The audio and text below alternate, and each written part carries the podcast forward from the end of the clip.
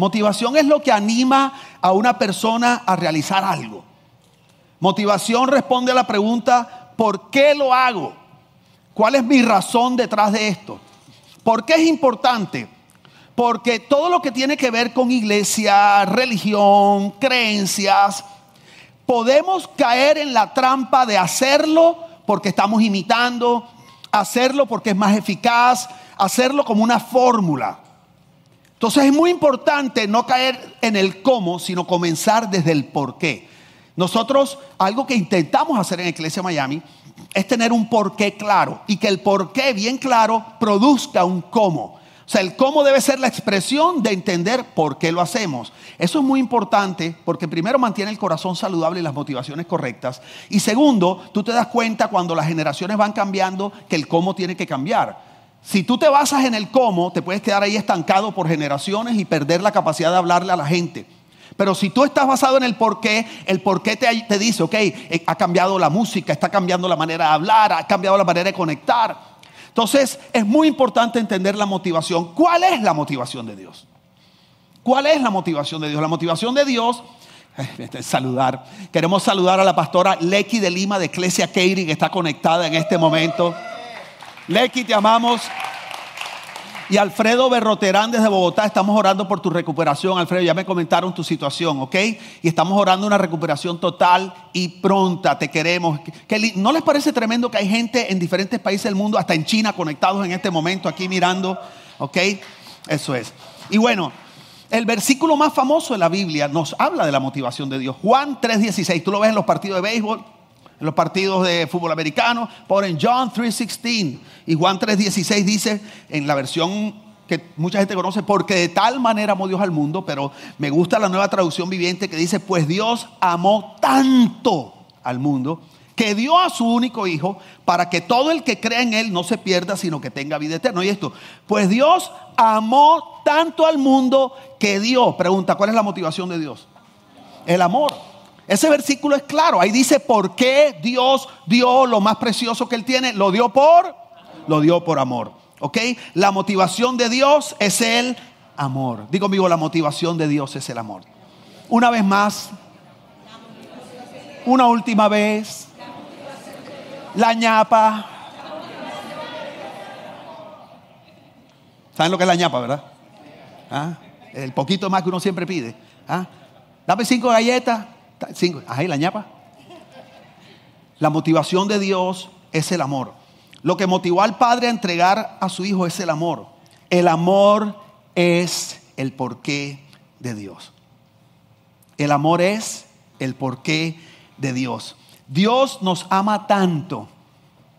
Oye, me encanta decir eso. Dios nos ama tanto que a pesar de nuestros errores y pecados, entregó a su Hijo Jesús con el fin de tener una relación con nosotros y darnos una vida plena y feliz. ¿Estás viendo eso? Dios nos ama tanto que a pesar de nuestros errores y pecados, entregó a su Hijo Jesús con el fin de qué? ¿Y darnos qué? Una vida plena y feliz. ¿Cuál es la motivación de Dios? ¿Cuál es el porqué de Dios? Muy bien. Esta motivación estaba muy clara en el corazón de Jesús. Porque quiero, quiero, bueno, recordarles algo porque he hablado de eso antes. Yo antes veía a Jesús como un ejemplo de vida nada más. Entonces de ahí sale la famosa frase, What would Jesus do? Entonces vemos a Jesús como un ejemplo de vida, pero hay un problema. Que si tú no entiendes realmente cuál es el propósito de Jesús, el What would Jesus do se vuelve una religión. Cuando tú no conoces el corazón del Padre, lo único que te queda es imitar a Jesús. Pero ahí, les voy a decir algo que va a sonar herejía, pero denme un minuto para explicarlo. Sí, porque me voy. Jesús no es un buen ejemplo para seguir. Te voy a explicar por qué. Porque Jesús no es un ejemplo confiable. ¿Puedo explicar? Te voy a explicar por qué. Porque Jesús no siempre hacía lo mismo. Entonces, si tú lo que haces es imitar a Jesús, tú no vas a saber cuándo hacía qué y por qué lo hacía. Porque Jesús sanaba a un enfermo y dejó morir a su mejor amigo. ¿Cómo sabes tú a quién vas a dejar morir y por quién vas a orar? Si ves, Jesús no era consistente en su manera de actuar, pero siempre fue consistente en su motivación. Eso está para Twitter. Póngale arroba a José Víctor Duán. No te robes esa vaina.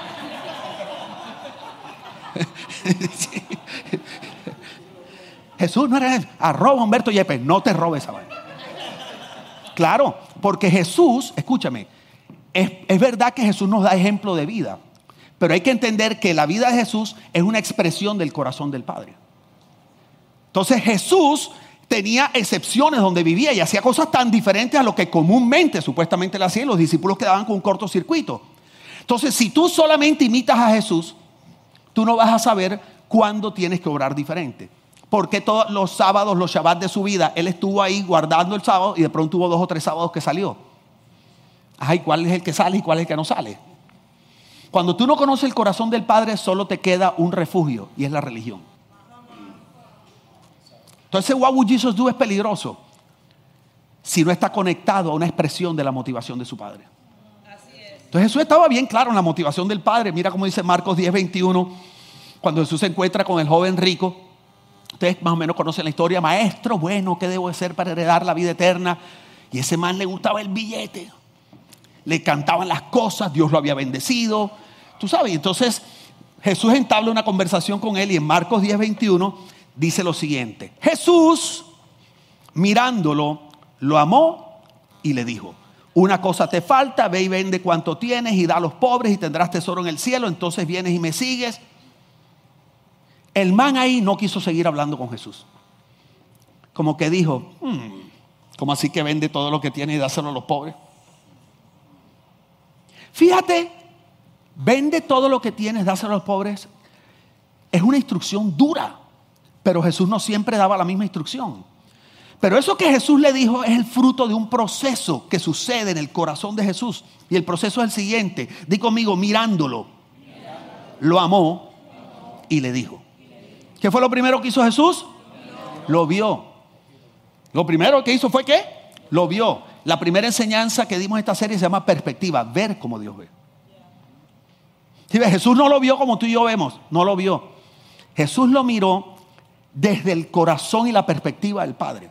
Y le hizo un scan al corazón. Y ahí vio materialismo, inseguridades, envidias, todo lo que tienes tú. Y yo. Y dice que cuando lo vio, lo siguiente que hizo fue, lo amó. Ojo con esto. Muy importante. No lo amó a pesar de lo que vio. Lo amó debido a lo que vio. Y yo les he dicho esto antes, pero hoy te lo voy a explicar un poco. No es lo mismo amar a pesar de, amar a pesar de es, te soporto. Y no dice, de tal manera se aguantó Dios al mundo, que dio a su único hijo. Dice, de tal manera... Y a veces nosotros nos escondemos en la falta de amor, en esto de, es que yo a Petronila la amo en el amor del Señor. Lo que está diciendo es, me la aguanto y de vaina. Y si pudiera, no estaría aquí con ella es peligroso porque la iglesia no ha sido llamada a aguantarse a la gente, sino a amar a la gente. Entonces no es lo mismo que el amor a pesar de lo que, ay Dios mío, aquí viene otra vez el joven rico, pero te amo en el amor del, digo, en el mi amor, en el amor del Señor, sino lo, lo amó debido a lo que vio. ¿Por qué? No me dejen ese aplauso.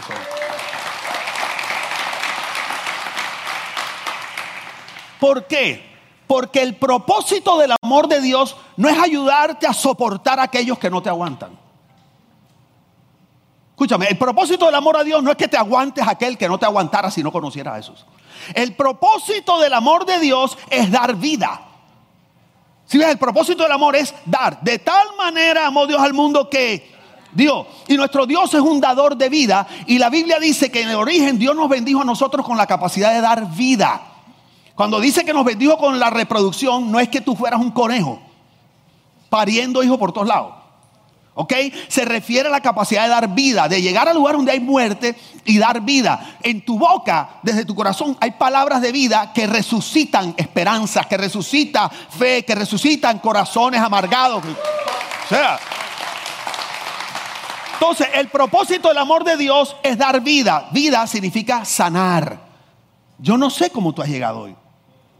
Pero el propósito, o sea, el amor de Dios tiene un propósito, es sanarte, es liberarte de hábitos, adicciones, falta de esperanza. El propósito del amor de Dios es restaurarte. Porque la restauración es una, es, un, es una expresión de la vida de Dios, la verdadera restauración. No es cambiar una adicción por otra. Pastor, ya deje meter perico, pero me fumo siete paquetes de cigarrillo al día. Vamos bien, mi amor, vamos bien, mío. No, no, no, es liberarte de verdad. Pastor, ya no necesito eso. ¿Por qué? Porque hay algo más que ha traído satisfacción a mi vida. Sí, es el amor de Dios. El, el propósito del amor de Dios es bendecirte, prosperarte, darte abundancia. Entonces, como el amor de Dios tiene el propósito de dar vida, no de ayudarte a soportar lo que no aguantas. Cuando Jesús lo miró, lo amó. Porque cuando vio la condición, Él no dijo, Dios mío, ¿y ahora qué hago con este man? Él lo miró y dijo, wow, yo puedo transformar a este hombre.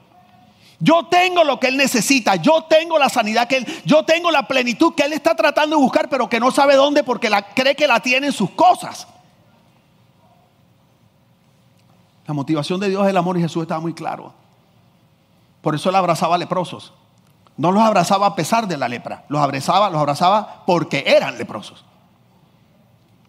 No, pero ustedes están entendiendo la diferencia de lo que estamos hablando aquí. Y dice que después de que la amó, le dijo, di conmigo, ¿lo vio? ¿Lo amó? Y le dijo, ¿qué fue lo primero? Y debido a lo que vio, y después que lo amó, ver, amar, actuar. Por esa razón, entre el ver y el actuar de Jesús, ahí se encuentra la motivación, el amor. Veamos otro ejemplo. Mateo 9:36 dice, cuando vio a las multitudes, ¿qué fue lo primero? Cuando les tuvo qué? ¿Y la compasión qué es? Amor. Les tuvo compasión porque estaban confundidas y desamparadas como ovejas sin pastor. A sus discípulos les... Entonces, ¿qué fue lo primero que hizo? Después, ¿qué hizo? Y después, ¿qué hizo? Ojo, iglesia, con andar diciendo sin amar. La iglesia ve y dice. Jesús no ve y dice, Jesús ve, ama y dice. ¿Sigue cómo el asunto? Entre el ver y el decir, el ver y el actuar, el ver y operar, el ver y hacer lo que Dios nos dijo que hiciéramos, en el medio siempre habrá un filtro que es el que distribuye, es el que hace que lo que tú vas a decir agarre por el canal correcto para que exprese y produzca el fruto que Dios quiere producir. Cuando nosotros mandamos lo que, lo que vimos sin el amor directo, sale colado por nuestras percepciones, lo que nos molesta, lo que no nos gusta, mi manera de pensar, a lo que no me aguanto. Y tú puedes estar diciendo una verdad que no produce el fruto de Dios. Entonces no se trata de cuánta verdad lanza, sino de qué corazón viene.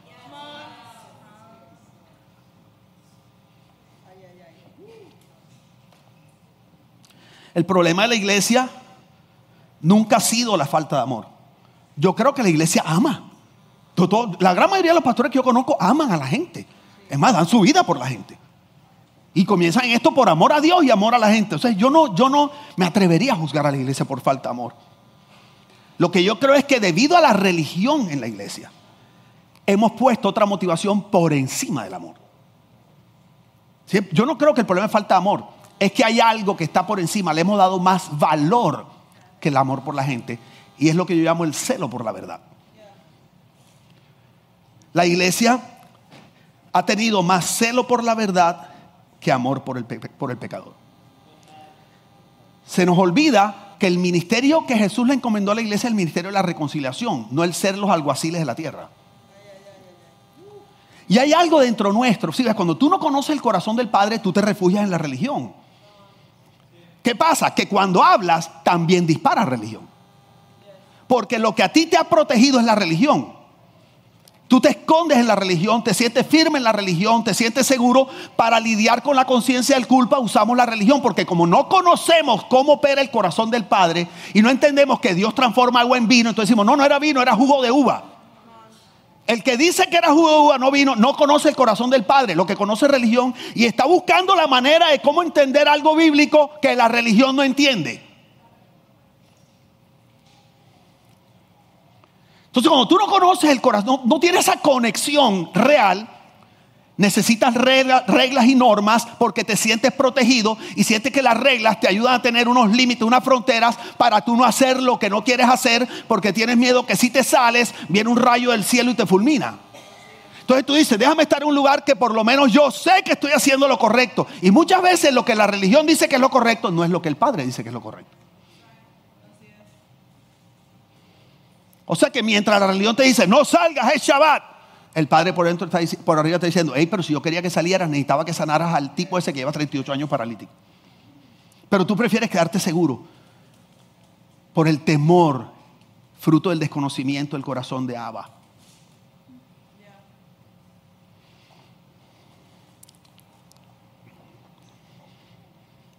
El ministerio de la iglesia es la reconciliación. Digo conmigo la reconciliación.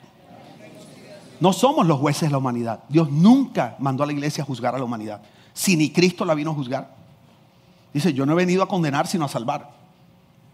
Y nosotros somos el cuerpo de Cristo, la expresión, los representantes de Cristo. Nosotros, nuestra, hey, that's above our pay grade. Such a good phrase que en español no existe. Eso está arriba por, por arriba de tu rango de salario. Tú sabes, las oficinas que van rango. Bueno, esto de juzgar, eso está arriba del rango de salario de la iglesia. Esa no es nuestra función. Reconciliación. Mira qué tremendo como dice Pablo en 2 Corintios 5, 18. Oye, yo siento que el Espíritu Santo está haciendo algo poderoso. hoy. Aplaudan con ganas.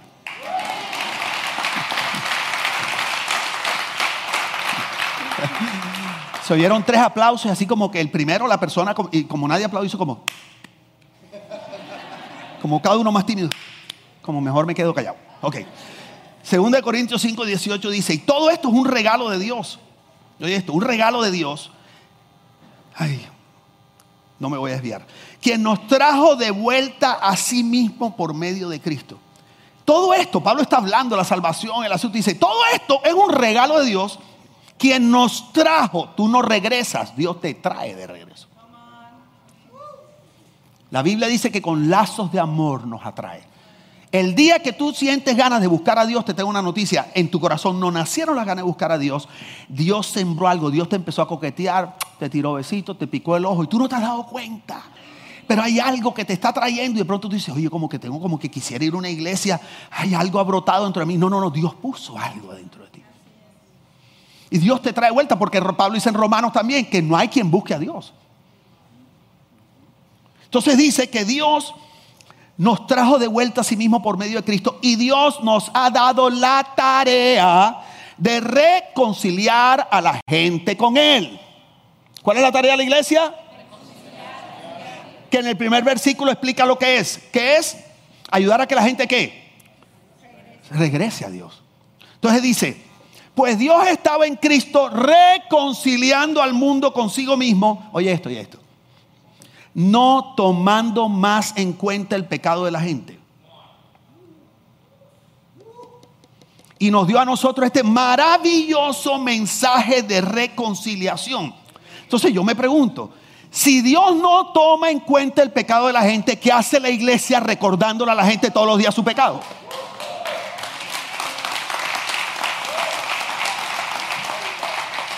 Dice que Dios no toma, no dice no tomando más en cuenta el pecado de los cristianos, de la gente. O sea, Dios no tiene un ledger, un libro de contabilidad y está, Franklin, no fuiste a Iglesia Miami el domingo tal, Hmm, me debes.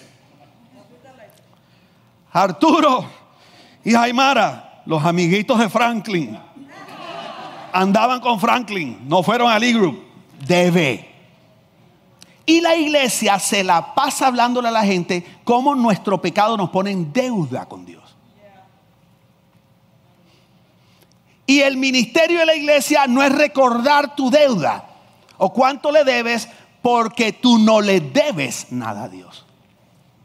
Porque la Biblia dice que cuando Cristo murió y resucitó, el documento de deuda que había contra ti, Él lo clavó en la cruz. Y junto con Cristo se fue tu deuda. Eso es lo que la Biblia dice. Entonces, ¿cuál es la labor de la iglesia? Anunciarle eso a la gente. Son buenas noticias. ¿Qué buena noticia puede ser viene un rayo del cielo, te va a caer porque estabas viendo pornografía. Prepárate. Estas son las buenas nuevas del Evangelio.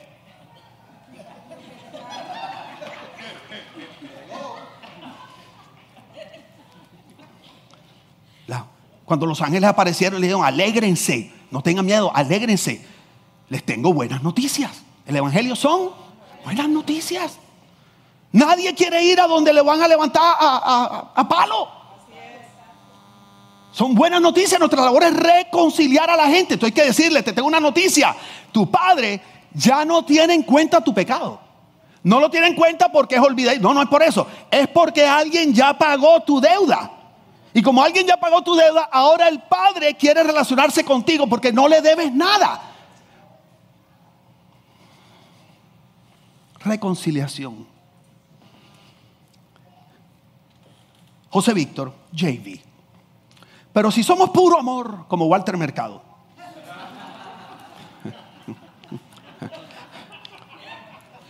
Mucho, pero mucho amor. Yo soy como la esposa del borracho, lo sé todo. JV, si somos puro amor, puro amor y puro amor, ¿cómo va a madurar y crecer la gente? ¿Dónde está el equilibrio? Porque el ministerio de la iglesia es la reconciliación y la motivación de Dios es el amor. Pero ¿dónde está el equilibrio? Porque no vamos a hacer una iglesia hippie. Hay gente que le hubiera encantado vivir en la época de los hippies. Peace and love. Y Dios es peace and love. Pero no es solo peace love. Esa es su motivación. ¿Dónde está el equilibrio? Bueno, ustedes lo, lo hablamos la vez pasada que yo les prediqué, Juan 1.14. El verbo, la palabra se hizo carne y habitó entre nosotros y vimos su gloria, gloria como el unigénito del Padre, lleno de gracia y verdad. Digo conmigo, gracia y verdad. Gracias, amor incondicional, la motivación de Dios. Jesús venía lleno de gracia, de amor, o sea, él traía la motivación correcta y la expresaba en su vida, pero también venía lleno de qué? De verdad. Digo conmigo, amor y verdad. Dile, amor y verdad. Una vez más, amor y verdad.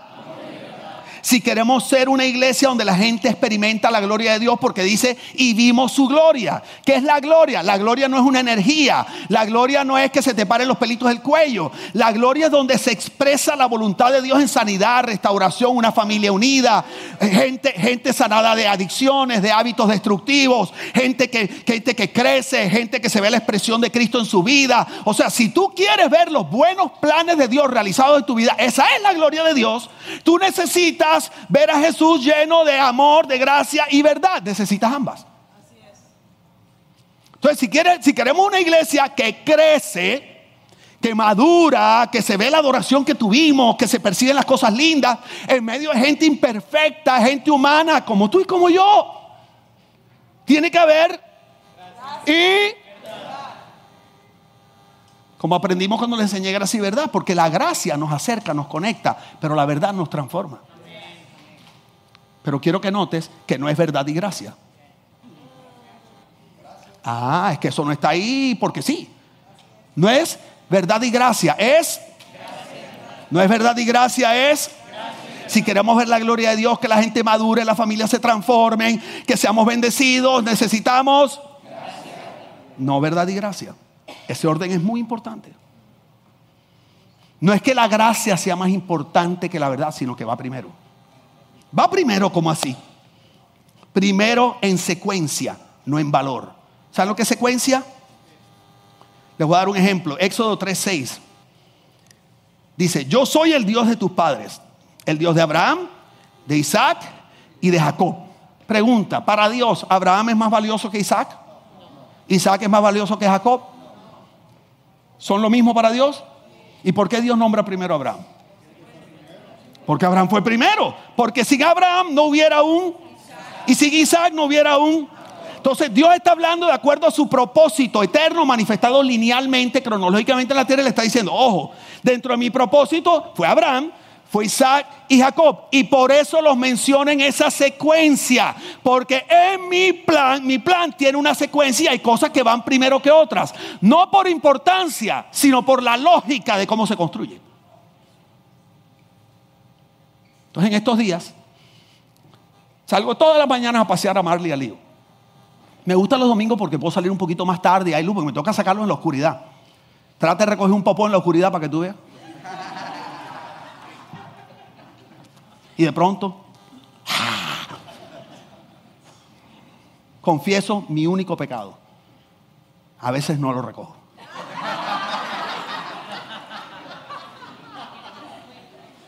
Porque que te pasa lo mismo, hombre. Pero Jesús pagó tu deuda. La mía, la mía. Porque a veces como que les cae algo mal. Entonces imagínate en la oscuridad algo sin consistencia. Y tú haces como... "Mm". Y cuando hace la bolsita así, confieso. Que yo salgo todas las mañanas a pasear a Marley y a Lío. Y entonces en nuestro conjunto hay un lugar donde estaba la sala como de ventas de casas, que la dejaron ahí a pesar de que el conjunto nuestro está todo vendido. Al frente, Leonard hizo otro conjunto grande. Entonces, como es al frente, dejaron ese mismo trailer ahí donde siguen vendiendo las casas. Y ya terminaron de venderlas todas, entonces quitaron el trailer. Y han empezado a construir las cinco casas que hacían falta en esa esquinita. Entonces yo pasé y lo primero vi que quitaron el trailer y empezaron a hacer como un hueco. Y luego que vi el hueco, empecé a notar que ahora pusieron el fundamento. Y ahora hay toda una, una, una zapata de cemento con todos los tubitos que suben, papá, papá. Y entonces ahora, hoy en la mañana salí y vi que estaba la zapata y ya habían puesto a los lados los bloques como, como grupos de bloques porque me imagino que ya mañana van a comenzar a poner las paredes. Entonces el fundamento no es más importante que las paredes, las paredes no son más importantes que el techo. Todas se necesitan para tener una casa, pero hay un orden de construcción. Si tú quieres que la casa se mantenga firme, esté bien y, sea habitable y no se caiga, tienes que seguir el plan, el plan diseñado por los ingenieros y los arquitectos, para que al final la casa luzca como la maqueta o como el rendering, la maqueta en nuestra época de aquellos que somos de la de cuando viajábamos en el arca Noé. Sí, ahora es el rendering. Y tú quieres que luzca de acuerdo al propósito que el arquitecto y el diseñador tuvo, tienes que seguir el plan de cómo se construye. Pues el gran diseñador y el gran arquitecto del universo tiene un plan tremendo. Él dice, yo sé los planes que tengo para ti, planes de bienestar y no de calamidad para darte un futuro y una esperanza. Como leyó eh, Johnny, mi versículo favorito, no te resignes, no te conformes a, a hacer una estadística más de este mundo. Transfórmate por la renovación de la mente para que verifiques cuál es la buena voluntad de Dios, que es agradable y perfecta. Dios tiene algo maravilloso para ti, pero para que eso se dé, Él tiene un plan. Él tiene una secuencia de construcción. Y en la secuencia de construcción primero va el... ¿Y el fundamento cuál es? El amor, la gracia. Es gracia y verdad. ¿Por qué tiene que ser en ese orden?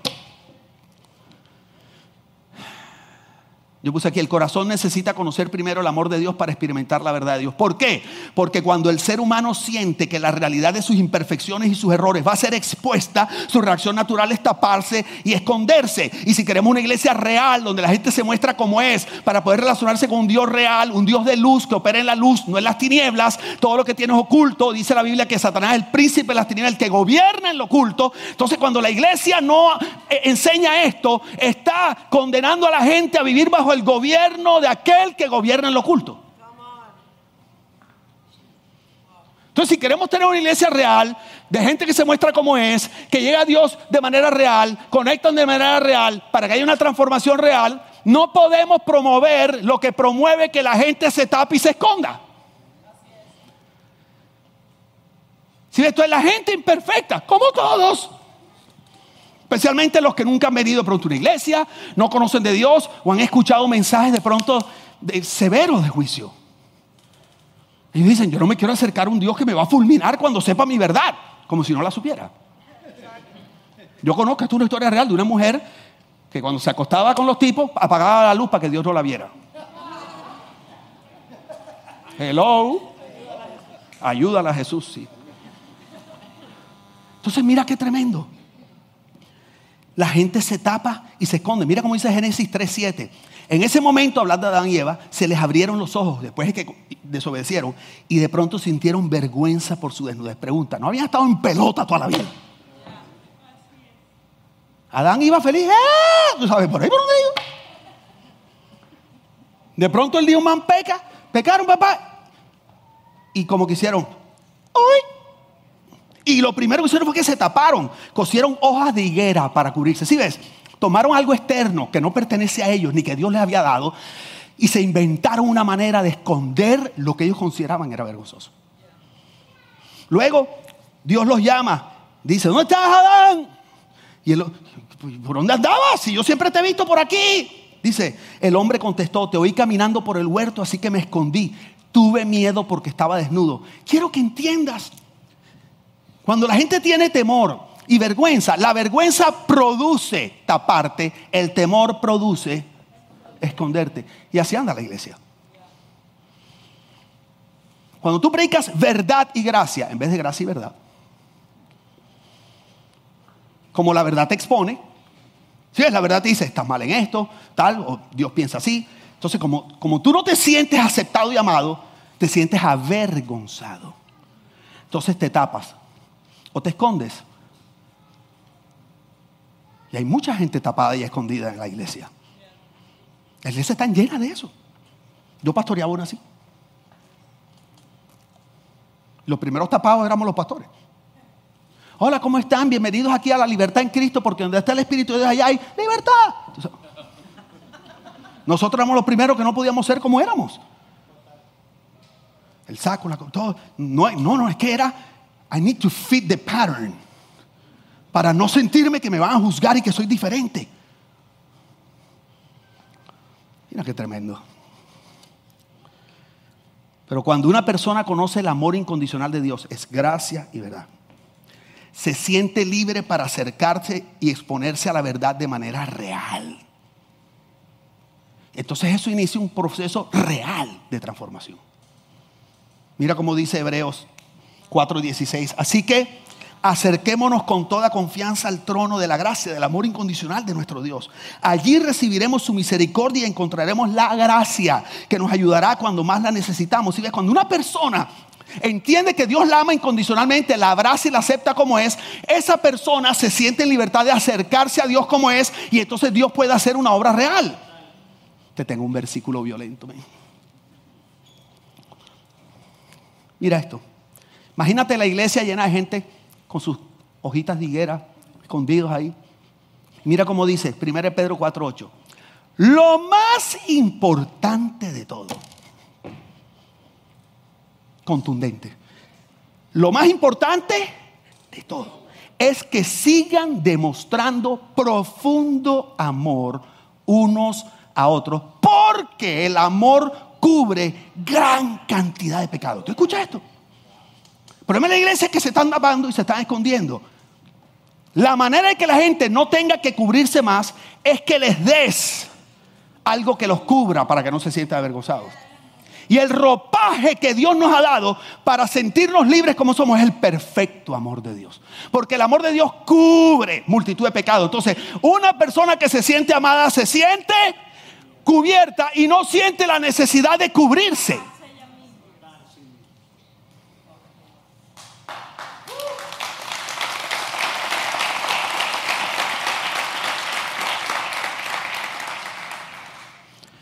El corazón que conoce el amor del Padre está en la condición ideal para que el Espíritu Santo comience una obra de transformación. Si la condición ideal es conocer el amor del Padre. Por eso es gracia.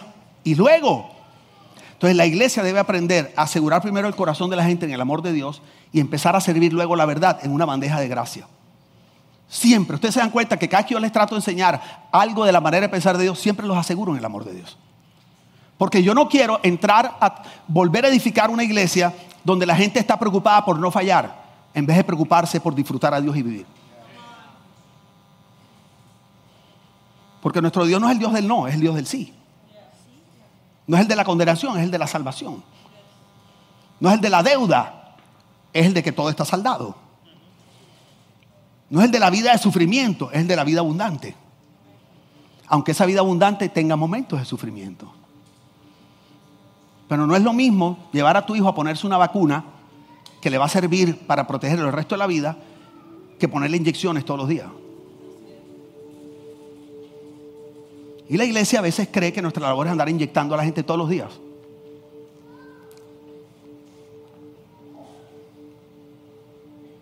Dios vacuna de vez en cuando. Cuando Dios ve ciertas áreas en nuestra vida y Él dice, esta área le va a producir dolor. Sí, porque Él ve diferente. Él ve más allá y dice, ups, va a tener problemas con la mujer y con los hijos. Va a tal, mira, no va a salir adelante. O sea, mis planes buenos para él o para ella no se van a cumplir.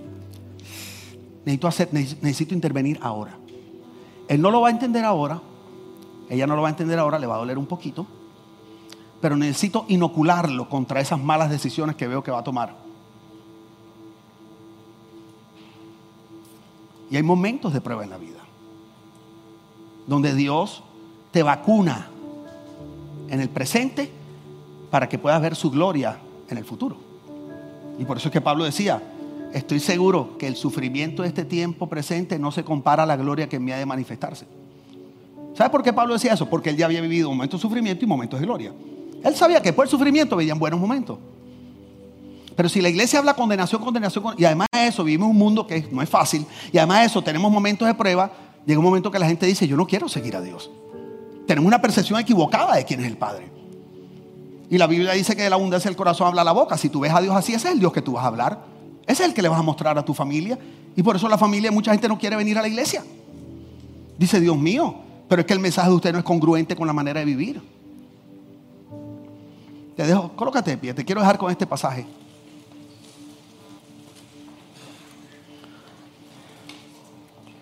Mira cómo dice 1 Corintios 13:1. Pablo dice, si no tengo amor, de nada me sirve hablar todos los idiomas del mundo y hasta el idioma de los ángeles. Escucha eso.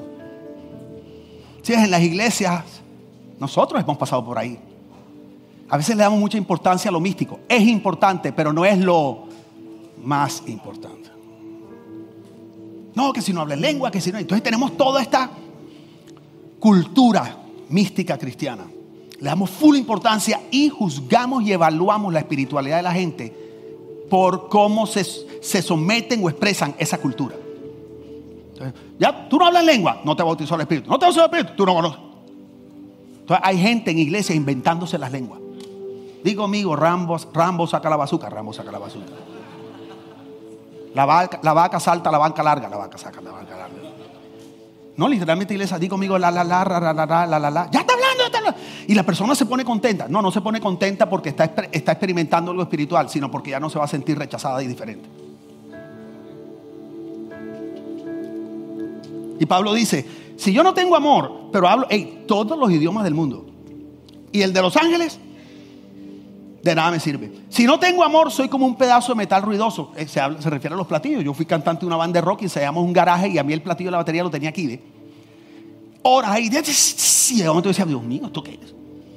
Bueno, Pablo dice que tú puedes tener todas las experiencias espirituales, ser profeta, conocer los pensamientos, pero si tú no tienes amor, eres el platillo hasta que momento dice, ¡ay! Por eso la gente se va.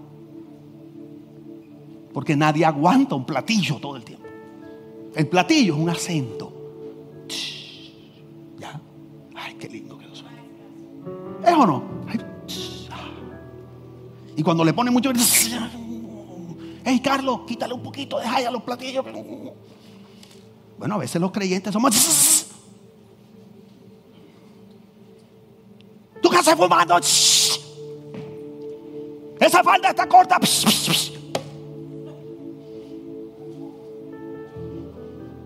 ¿Qué hace tomando una cerveza? De momento la persona dice, hey, no inviten a José, por favor. Ese man nos daña toda la fiesta.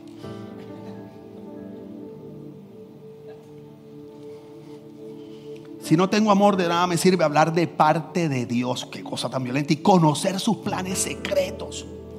De nada me sirve que mi confianza en Dios me haga mover montañas. Estamos hablando de un bárbaro, un bárbaro, chico. Si no tengo amor, de nada me sirve darles a los pobres todo lo que tengo. O sea que tú puedes darle a los pobres sin amor. Para callar tu conciencia de culpa. No, yo participé del drive, del Troy Drive y, le llevé cinco juguetitos a los niños pobres. Y con eso tú haces, cumplí. De nada me sirve dedicarme en cuerpo y alma a ayudar a los demás. ¿Están viendo el estándar que está poniendo Dios? Dice, el que me ama tiene paciencia en todo y siempre es amable. El que me ama no es envidioso ni se cree más que nadie, no es orgulloso, no es grosero ni egoísta, no se enoja por cualquier cosa, no se pasa la vida recordando lo malo que otros le han hecho. No aplaude a los malvados, sino que a los que hablan con la verdad. El que ama es capaz de aguantarlo todo, de creerlo todo, de esperarlo todo, de soportarlo todo. Hay tres cosas que son permanentes. La confianza en Dios, la seguridad de que Él cumplirá sus promesas y el amor. Y de estas tres, la más importante es el amor. O sea, el amor es más importante que la confianza en Dios.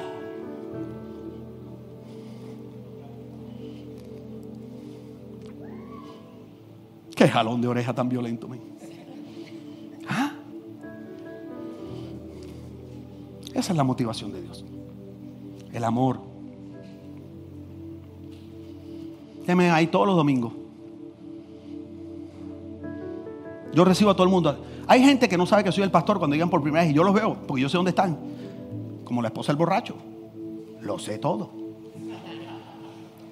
Entonces yo veo que me saludan. Ay, ven los tatuajes. Ay, qué lindo. Y dicen, oye, ese joven. Ese joven tan atento, tan cariñoso. ojalá todos fueran así.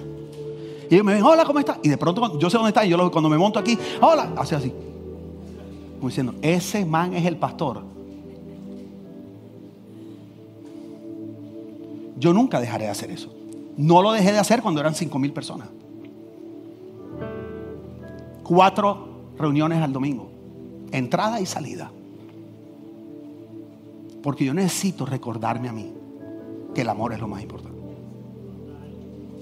Que en el corazón de Dios no hay edificios, ni imperios eclesiásticos, hay gente. ¿Entiendes eso?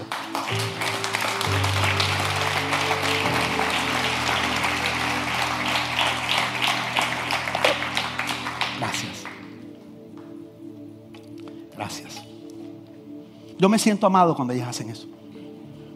No, que quiero que entiendas que ellas no están obligadas a hacer eso. Todos los que servimos en esta casa lo hacemos por... Pregunta a Juli, ¿cuánta propina te tiramos todos los domingos por lo que haces? Dice, bueno, pastor, siete calambres y un cansancio de madre. Ay, ¿qué te motiva a hacer? el amor, el amor, Él me amó primero, yo lo amo, yo sé que la manera de amarlo es amarlo a la gente. Por eso yo doy las gracias. Ellas hacen eso todo domingo. Gracias, gracias, gracias. Me trae un poquito de agua, gracias. Le estoy recordando a ellos que la motivación es el amor y me estoy recordando a mí que yo no soy el jefe de ellas ni que ellas están aquí para servirme a mí, que esto es por amor. Entonces quiero mantener eso vivo todo el tiempo y no olvidar que esa es la motivación de Dios. Termino con esto. Es distinto hablar por amor. Es distinto hablar desde un corazón de amor que desde una mente sabia. Hay gente que sabe mucho, pero ama poco. Y cuando aconsejan pareja eso, te pueden dar las pautas perfectas. Pero no está la llave que toca el corazón. Modestia aparte. Yo hablo de mis debilidades, pero voy a tirar una buena mía. Anoche estábamos en la celebración de vida de nuestra amada hermana Jennifer, que partió con el Señor hace tres semanas. Y al final, ¿sabes? saludando, yo pasé, hablé unas cosas y al final se acerca un señor, tío de Jennifer, me dice, mucho gusto, me llamo Euclides de la República Independiente del Zulia. Dice, soy periodista y no me caen bien los pastores. Yo digo, que corro, hablo. Y el man estaba como, yo dije, mm, te man pega duro. Me dice, quiero decirle algo, pastor. Por alguna razón yo siento que yo puedo creer en lo que usted me está diciendo. Dice, yo siento que usted no está como producido. Yo siento que el que está hablando ahí, ese es su corazón. Y yo le dije, Euclides, de todo lo que tú me pudieras decir, en buen barranquero, ese es el piropo más grande que tú me puedes tirar. Dijo, me siento especial. Las religiones, quisiera volver. La motivación de Dios. ¿Es Él? ¿Qué tal si le damos un aplauso bien fuerte al Señor?